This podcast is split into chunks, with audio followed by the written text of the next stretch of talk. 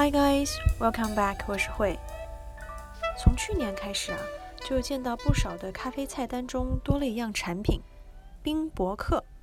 不管是冰博客 Latte 还是冰博客 Dirty，无一例外都是口感顺滑而且香甜，让人不禁怀疑是不是加了糖呀？但仔细品尝下来，就发现其中的甜味儿和糖又不太一样。它到底是何方神圣？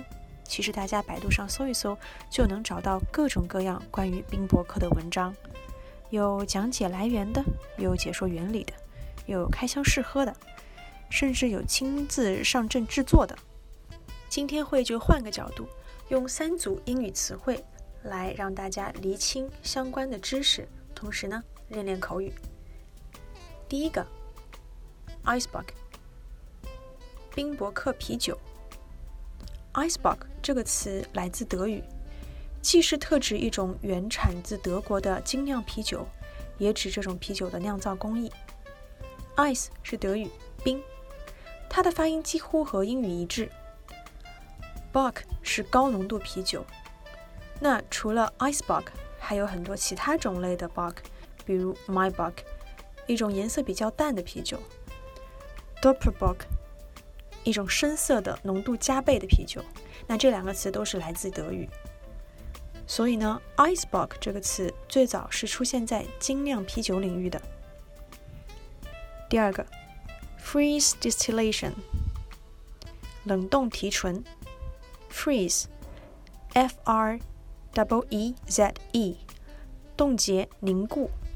distillation，d i s t i l l a。T I O N distillation 蒸馏，上面提到的这种啤酒酿造工艺的关键呢，就是 freeze distillation 冷冻提纯。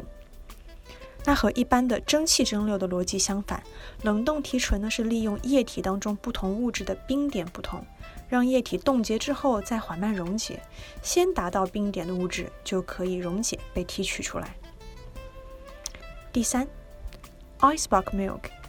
冰博克牛奶，大家听过最多的故事应该就是2018年来自中国的选手潘之敏，在荷兰阿姆斯特丹的 WBC 大赛上，在自己的咖啡作品中使用了经冷冻提纯的牛奶，并且首次用 Icebox 来命名这种牛奶，一举将 Icebox Milk 带到了世界舞台。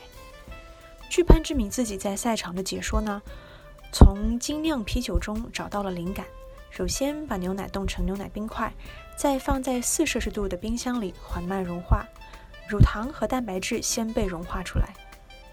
这种方法可以将牛奶的糖度从百分之十二提高到百分之二十一。Well，有数字有真相。从数据上呢，我们就可以看出为什么冰博客的甜感远高于普通的牛奶。Icebox Milk 没有人工添加，跟植脂末和奶精相比，在风味上更加的自然。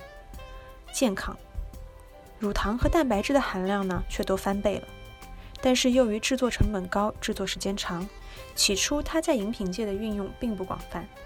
直到2019年，一个由中国和捷克的跨国团队共同打造的原味乳品牌，把 Icebox Milk 变成了一个市场产品，并且注册成为冰博客，实现了量产，这才使得 Icebox Milk 走进了咖啡人的生活。为了避免打广告的嫌疑呢，这里会就不提品牌的名称了，咖啡人都懂的。最后跟大家分享一个口语的小技巧，在和别人的对话当中，如果我们想要明确我们说的 icebox 是指这个酿造工艺，还是说冰博克牛奶或者某个咖啡产品，我们可以在 icebox 后面加上对应的单词，比如加上 method 方法，指的就是冰博克酿造工艺。method method。举个例子，Do you know icebox？你知道冰博克吗？Oh, I think you mean icebox method. Oh, I think you mean iceberg method. 哦，我猜你是想说冰博克酿造法吧？好啦，今天我们就聊到这儿，下期见，拜。